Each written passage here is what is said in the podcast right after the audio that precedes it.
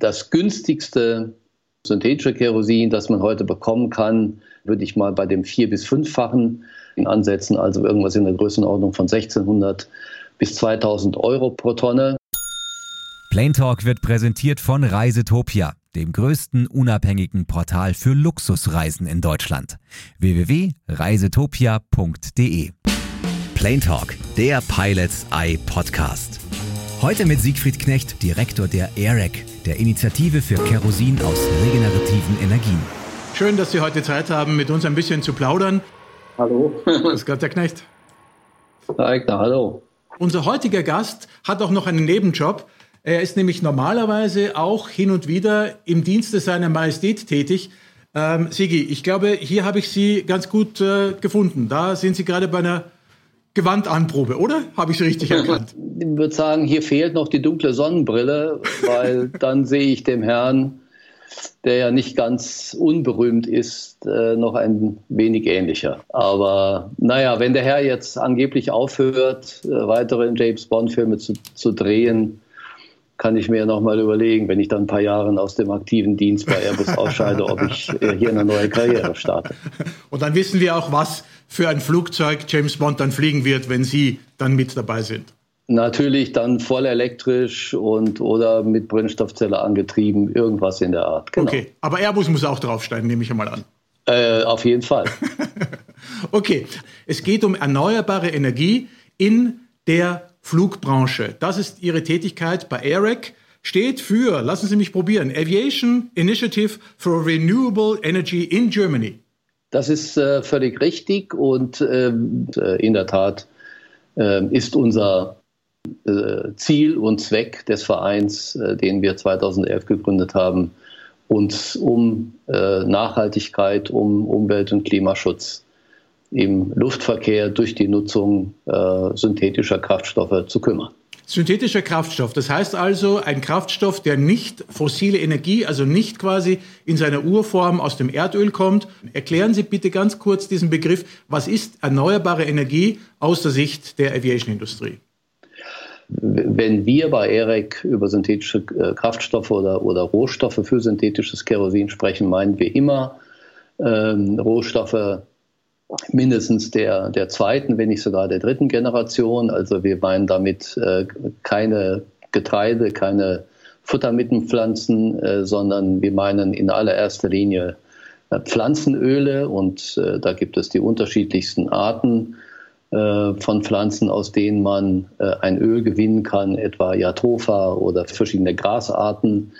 Das äh, sind darüber hinaus lipidhaltige Rohstoffe, Altfette, Altöle, äh, Tierfette beispielsweise, aus denen man äh, synthetisches Kerosin gewinnen kann. Das können auch zuckerhaltige Rohstoffe sein, das können auch Lignocellulose sein. Wenn Sie sagen, das können Altöle sein, könnte das zum Beispiel sein, dass McDonald's äh, das Frittenöl äh, quasi abgibt, das Ganze wird quasi verarbeitet und äh, hat noch einmal ein Leben dann äh, in einer Turbine eines äh, Flugzeuges.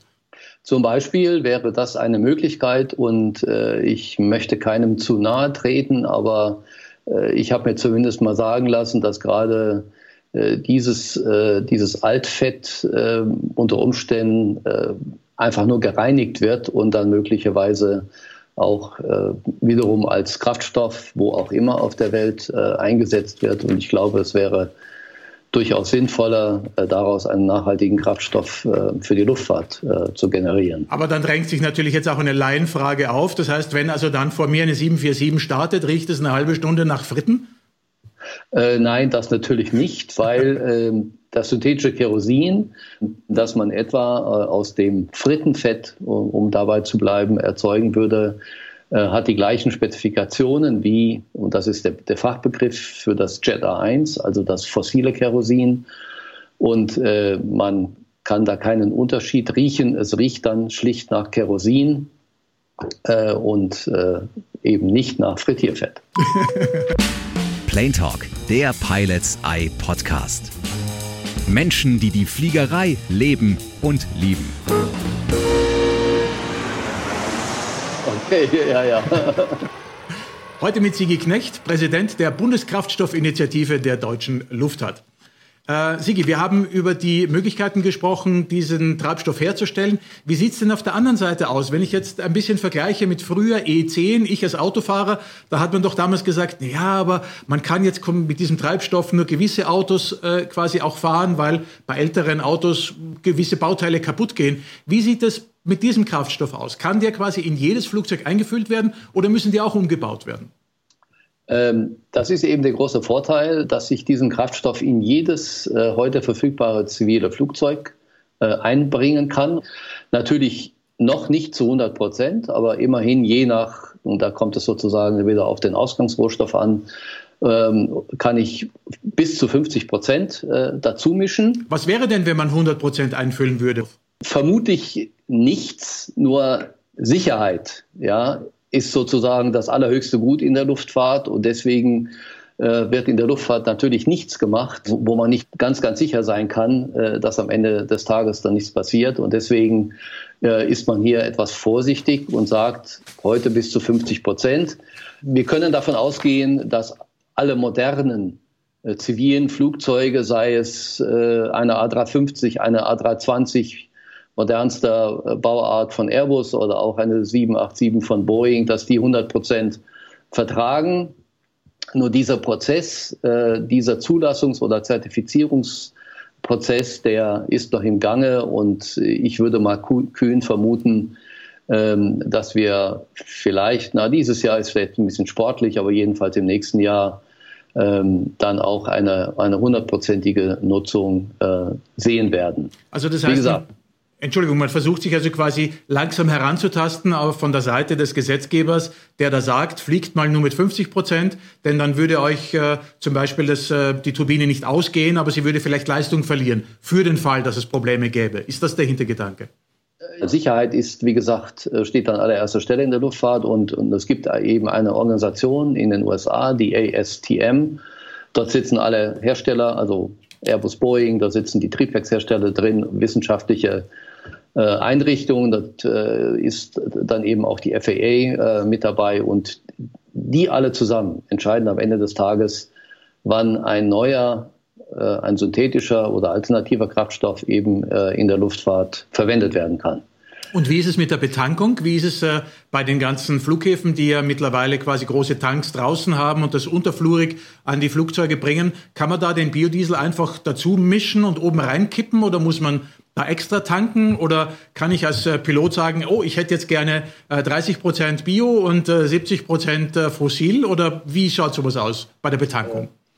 Auch das war übrigens ein gutes Stichwort, Biodiesel. Ja.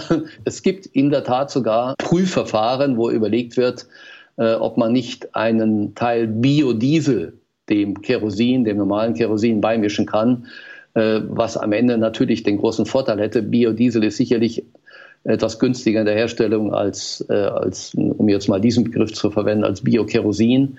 Ähm, also hier könnte möglicherweise dann auch der Biodiesel helfen, diesen Markt in Gang zu bringen. Aber um zu Ihrer Frage zu kommen, ich kann dieses synthetische Kerosin zum Flugzeug bringen, entweder schon als Gemisch, ja, oder eben, manchmal wird es dann eben auch erst am Flughafen gemischt, aber in der Regel ist der Hersteller oder der Lieferant, der das, äh, der die, die diesen Blend äh, dann. Das Cuvée äh, wollen wir doch äh, vielleicht sagen. Ein Cuvée. Genau.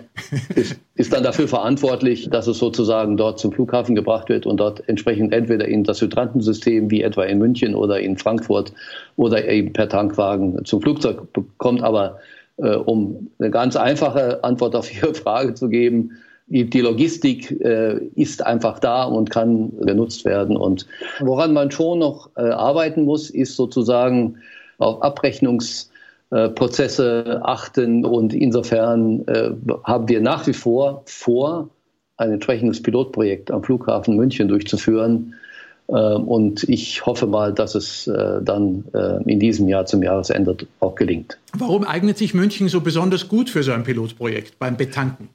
Weil München ein doppeltes Hydrantensystem hat und natürlich auch, weil München uns auch in unserem Verein äh, tatkräftig unterstützt, möchten wir das gerne dort durchführen. Und wir sind im Moment noch auf der Suche nach der Fluggesellschaft.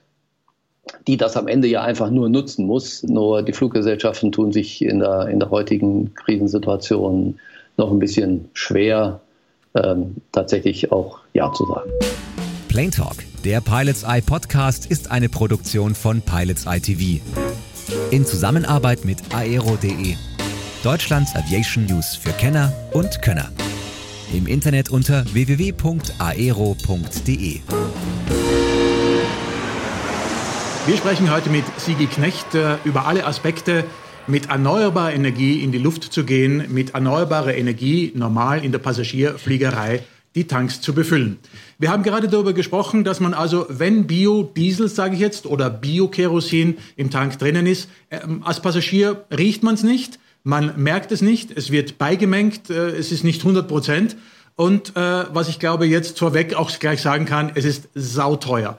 Das dürfte ja einer der Hauptgründe sein. Geben Sie uns mal so einen Abriss im Vergleich zu einer Tonne normalem fossilem äh, Kerosin. Wo stehen wir da bei den Preisen momentan? Ich würde ihn mal so in der Region von um die 400 Euro pro Tonne ansetzen. Ähm, und das günstigste äh, synthetische Kerosin, das man heute bekommen kann, das ist natürlich jetzt von mir auch nur eine Hausnummer und da gibt es natürlich auch entsprechende Bandbreiten, würde ich mal bei dem vier- bis fünffachen äh, dieses äh, Preises fürs fossile Kerosin ansetzen, also irgendwas in der Größenordnung von 1600 bis 2000 Euro pro Tonne.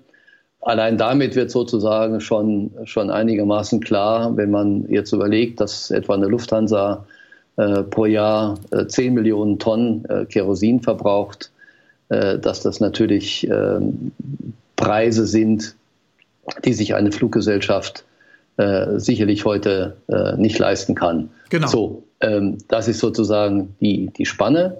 Sigi, erlauben Sie äh, mir, was muss denn passieren, damit dieser Preis irgendwie in eine Region kommt, damit das quasi äh, affordable ist, damit das quasi, hier geht es ja nicht einmal darum, was wir 2003 hatten, mit Steuererleichterungen zu arbeiten, sondern hier geht es ja darum, hier müsste ja quasi der Staat einen Teil zuschießen oder wie kann, wie, wie kann sich so etwas finanzieren lassen?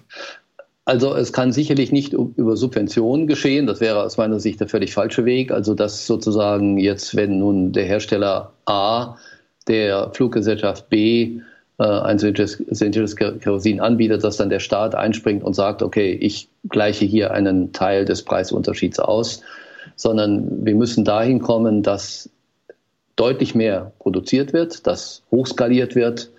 Ähm, denn äh, heute etwa bei dem günstigsten synthetischen Kerosin biogenen Ursprungs ähm, liegt die weltweite Produktionskapazität, die würde ich mal bei um die 150.000, vielleicht auch 200.000 Tonnen pro Jahr ansetzen. Wenn es um nichts, PTL geht, dann sind es eher... im Vergleich zu den 10 Millionen, die die Lufthansa alleine verfliegt. Absolut. Und solange man äh, in, in, diesen geringen äh, Mengen bleibt, äh, ist klar, ähm, äh, dass sich jedenfalls äh, an der Preisschraube hier wenig äh, tun wird. Die Menge an Kerosin, die weltweit pro Jahr verflogen wird, sind knapp 300 Millionen Tonnen. Das heißt also, wir sind noch weit davon entfernt, tatsächlich hier biogenes Kerosin in großem Stile anbieten zu können.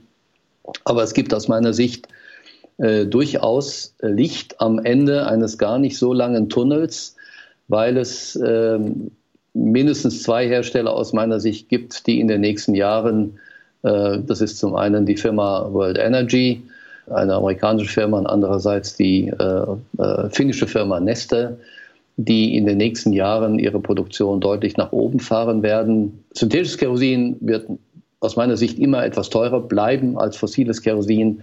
Aber wenn wir mal in einen Bereich Faktor 2 kämen. Äh, Sprich, also jetzt die Tonne zum Beispiel per heute für 800, das genau. würde sich eine Fluglinie auch noch leisten. Äh, wie gesagt, wir würden ja mit, mit äh, eher geringen Mischungsverhältnissen sicherlich erstmal anfangen. Ah, okay. Vielleicht 10 oder 15 Prozent, ja. Und äh, ich, ich denke mal, das ist heute äh, dann für eine Fluggesellschaft äh, leistbar. Am Ende muss sie natürlich entscheiden, kann ich es aus eigener Kraft sozusagen leisten, kann ich die Passagiere daran äh, teilhaben lassen. Und ich glaube. Also sprich über den Preis?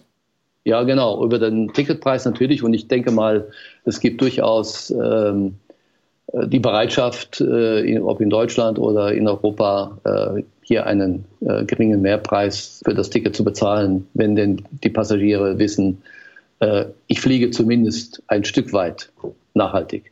Okay, haben Sie da schon Zahlen oder Umfragen gemacht bei Nein, Passagieren? Also, Was ist Ihr Gefühl? Also das ist zumindest mein Gefühl, dass, dass es hier eine, eine, eine gewisse Bereitschaft, vielleicht sogar eine große Bereitschaft äh, gibt, ähm, natürlich ist es immer, immer die Frage, äh, um jetzt ein, ein Beispiel, das ich jetzt völlig aus der Luft greife, aber wenn, wenn ein Flug etwa nach Übersee, New York, irgendwas um die 400 äh, Euro kostet, äh, und wenn ich dann nochmal 200 Euro drauflegen müsste für synthetisches Kerosin, ich glaube, das würde vermutlich so gut wie niemand machen. Aber wenn der Preis synthetischen Kerosins runtergeht und man mit kleinen äh, Beimischungsverhältnissen äh, anfängt, ist das zumindest überlegenswert. Okay, also ich als Fluglinie, warum soll ich da jetzt mitmachen? Also ähm, ich habe eigentlich keinen Vorteil daraus, außer dass ich eben dieses Argument habe, dass ich erneuerbare Energie verwende. Auf der anderen Seite sehe ich aber, und das ist viel zu teuer, also warum dann äh, mehr Geld dafür ausgeben? Aber auf der anderen Seite sieht man hier an dem Chart, dass sich unheimlich viele Fluglinien bereits mit Verträgen gebunden haben, dass sie sagen, hier zum Beispiel äh, haben wir die United, die 90 bis 180 Millionen Gallonen abnehmen möchte. Keine Ahnung, ob es überhaupt dann verfügbar sein wird, ähm, aber für die nächsten zehn Jahre. Das heißt, die machen jetzt schon einen Vertrag, ohne dass der Preis feststeht, oder sind da genauso diese Hedges, äh, die gemacht werden, wo man jetzt schon den Preis festlegt, dass diese Fluglinien wissen, okay, in der Anfangszeit ist es vielleicht ein bisschen günstiger. Ja, Launching Customer, wie wir quasi ja aus der Flugindustrie kennen. Also ehrlich gesagt äh, kenne ich natürlich keinen dieser Verträge, äh, aber richtig ist, dass etwa die Firma Fulcrum, die synthetisches Kerosin aus Siedlungsabfällen äh, herstellen wird, ähm, dass die natürlich die Investition, die sie benötigt hat, nur deswegen bekommen hat, weil sozusagen eben Cathay United und, und RBP dahinter stehen und gesagt haben, okay, du produzierst und äh, wir nehmen das ab. Und im Falle von RBP wird es dann wahrscheinlich auch an, an andere äh, Airlines verteilt. Die, die weltweite oder Luftverkehrswirtschaft hat sich ja äh, ambitionierte Ziele gesetzt, ja, bis 2050 die CO2-Emissionen um 50 Prozent gegenüber 2005 zu senken. Und bei allem guten Willen haben alle, glaube ich, die Verpflichtung, wir als Hersteller, Triebwerkshersteller, Fluggesellschaften, ein Stück weit natürlich auch die Flughäfen, die am Ende ja sozusagen die Logistik bereitstellen und irgendwo natürlich auch die Politik, die dann mit Förderung helfen muss, dass der Preis äh, doch ein Stück sinkt. Wie gesagt, nicht Subventionen, sondern Förderung, wenn es eben um äh, die Verbesserung von Technologien geht. Alle müssen äh, ein Stück weit dazu beitragen, dass diese ambitionierten Ziele erreicht werden können. Plane Talk, der Pilots Eye Podcast. Heute mit Siegfried Knecht, Direktor der AIREC, der Initiative für Kerosin aus regenerativen Energien. Sigi, Hand aufs Herz. Ich meine, Sie sind ja bei Airbus äh, für Externals Affairs zuständig, für Forschung und Technologie. Sie sind jemand, der weiß, wie politische Entscheidungen getroffen werden. Äh, für einen Laien ist es nicht wirklich verständlich, warum ein Mineralölkonzern plötzlich beginnt, einen synthetischen Treibstoff herzustellen, was ihm ja viel mehr Geld kostet, als eben quasi fossile äh, Brennstoffe äh, zu verkaufen und, und zu raffinieren. Die ganzen Produktionsanlagen sind da. Warum machen diese Mineralölkonzerne trotzdem mit? Warum sind die mit im Board? Was treibt die an? Ich glaube, das hat zwei Gründe. Zum einen äh, die, die, Absicht, äh, um es ganz salopp zu sagen, grüner zu werden Andererseits natürlich auch die, die ökonomische Perspektive, äh, weil äh, ich will jetzt nicht sagen, dass wir uns vom fossilen Kerosin schon in den nächsten, weiß ich nicht, fünf oder zehn Jahren verabschieden können oder vielleicht 15 Jahren, aber es wird hier ein Markt entstehen und äh, ich denke mal, deswegen äh, haben alle großen Mineralölkonzerne, möglicherweise wird es auch ein paar neue geben, äh, ein, ein großes Interesse, Teil Haber in, in diesem neu entstehenden Markt äh, zu werden. Also wie gesagt, einmal die ökologische Herausforderung oder, oder das ökologische Interesse, andererseits aber natürlich auch das ökonomische. Also das heißt, ein bisschen äh, hilft hier der Wettbewerb, denn wenn quasi die anderen mitmachen, dann äh, muss ich als Mineralölkonzern X genauso mitmachen, um quasi nicht quasi den Anschluss zu verlieren. Kann man das so verstehen? Das kann man kann durchaus auch so verstehen. Aber ich glaube schon verstanden zu haben, dass man äh, dort einen deutlichen Schwenk macht, sicherlich nicht ganz weg vom Fossilen, aber einen deutlichen Schwenk hin in Richtung äh, Grün, grüner Technologien, das heißt grünes Kerosin, aber natürlich auch in Richtung grüner Wasserstoff und, und, und solchen Dingen. Äh, das äh, haben, glaube ich, die Mineralölkonzerne verstanden, dass das ein, ein Angebot äh, der Stunde ist. Wir brauchen die Flottenerneuerung, wir brauchen den Markthochlauf von nachhaltigen alternativen Kraftstoffen. Wir haben hier ein enormes Potenzial. Ein enormes Potenzial. Also eine Aussage von unserem Verkehrsminister, die Sie eigentlich freuen müsste, doppelt freuen müsste, denn auf der anderen Seite äh, plädiert er für eine Weltflottenerneuerung, also modernere Flugzeuge, effizientere Flugzeuge, weniger Stinker, weniger lärmende, sondern leise Flugzeuge, die äh, wenig Treibstoff verbrauchen. Aber ähm, Sigi, wie grün sind Sie selbst? Ähm, wie grün macht ein so einen Job, äh, Präsident bei der ARIC zu sein? Ändert man da alles? Äh, kauft man sich da ein anderes äh, Auto? Fährt man da mehr Bahn? Äh, erzählen Sie mir. Wie grün sind Sie selbst? Ich bin so grün, wie ich grün sein kann. Ich versuche beispielsweise so viel es irgendwie geht, äh, gerade natürlich auch hier äh, in, in meiner privaten Umgebung äh, Fahrrad zu fahren. Ähm, ich gebe zu, ich fahre heute noch einen Benziner, aber das nächste Fahrzeug wird zumindest ein äh, ein Hybridfahrzeug sein. Ähm, ich hätte mir gewünscht äh, oder hätte möglicherweise auch äh, ein vollelektrisches oder batterieelektrisches Fahrzeug äh, genommen. Nur leider Gottes ist es mit der Infrastruktur heutzutage noch nicht so, wie es sein müsste. Ähm, wie gesagt, das, das zum Auto. Bahn, ja, Bahn fahre ich auch. Allerdings, das mag man kritisieren oder auch nicht, ich wohne nun mal sehr nah am Münchner Flughafen. Ja, und äh, ich bin natürlich sehr häufig äh, in Berlin oder auch in Hamburg und Hannover.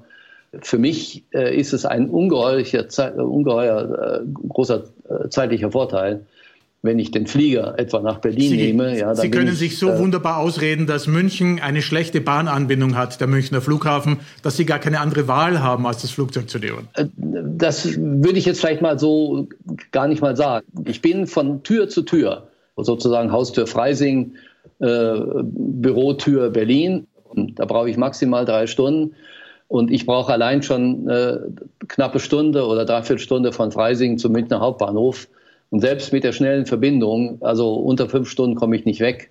Ja, gut, dann könnte der sagen, der nun bevorzugt Bahn fährt oder viel lieber Bahn fährt, als ich das vielleicht tue, ja, im Zug, okay, da sitze ich dann oder kann ich arbeiten äh, oder lesen oder meinetwegen auch nochmal eine, eine Runde schlafen.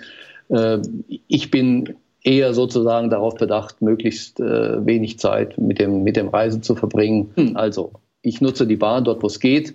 Ja, und äh, wenn das eben ein deutlicher zeitlicher Vorteil ist, äh, nutze ich nach wie vor das Flugzeug. Und eines Tages, wenn Sie dann einen Tesla haben, dann haben Sie so viel Spaß beim Autofahren, weil es nämlich von selbst fährt, dass Sie dann quasi im Auto sitzen und dann auch noch nebenbei arbeiten können.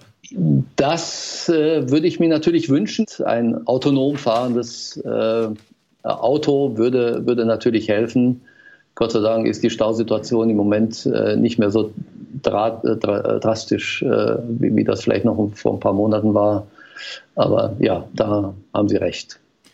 Dann schauen Sie mit mir nochmal in die Zukunft. Sie haben natürlich einen anderen Blick auf die Dinge, gerade durch Ihre Gespräche mit den Fluglinien. Was glauben Sie, wie jetzt äh, post-Covid äh, sich die Flugbranche erholen wird? Was ist Ihre persönliche Meinung? Ich würde mal kühn vermuten, dass es sicherlich noch zwei, drei Jahre dauern wird, bis wir äh, sozusagen zum früheren Normalen zurückkehren. Und insofern würde ich mal vermuten, dass es sicherlich auch eine Verzögerung geben wird in der zukünftigen Nutzung äh, synthetischen Kerosins. Vielleicht fällt ja sozusagen dann das neue Normale zusammen mit der mit, mit dem Mehr an verfügbarem synthetischen Kerosin, das, wie gesagt, ich in zwei, drei Jahren sehe, und äh, jedenfalls würde ich mir wünschen, dass natürlich die Hersteller einerseits, Flughäfen andererseits, wir irgendwo da drin als EREC mit dazu beitragen können, dass es dann in zwei, drei, vier Jahren äh, so etwas wie vielleicht äh, eine gewisse Aufbruchstimmung auch äh, bei der Nutzung synthetischen Kerosins in Deutschland gibt. Ein wunderschönes Schlusswort, äh, Sigi, denn äh, Corona spielt Ihnen tatsächlich in die Hand. Es ist noch zu wenig synthetischer Treibstoff verfügbar und durch Corona, je weniger geflogen wird, desto mehr Zeit haben Sie, quasi ja das alles nachzuproduzieren, damit dann, wenn wieder back to normal ist, genügend Treibstoff, synthetischer Treibstoff äh, zum Tanken zur Verfügung steht. Ich bedanke mich auch, ich bedanke mich auch bei Ihnen für diese wunderbare Zeit, mit Ihnen zu plaudern. Vielen Dank, dass Sie uns die Möglichkeit gegeben haben, diese neue Technologie ein bisschen einzuordnen, ein bisschen besser zu verstehen, woran es krankt, was noch kommen muss und äh, was wir alles äh, davon auch äh, persönlich als äh, normale Passagiere haben dürfen. Sigi? Vielen Dank. Ich, ich freue mich auch. Danke, wie gesagt, für die Möglichkeit. Äh, und äh, ich würde gerne schließen mit einem Spruch meines ehemaligen Informatikprofessors an der RWTH Aachen, der in Abwandlung eines äh, Spruchs aus der Mineralölwirtschaft gesagt hat, es gibt viele zu packen, tun wir es ihnen an.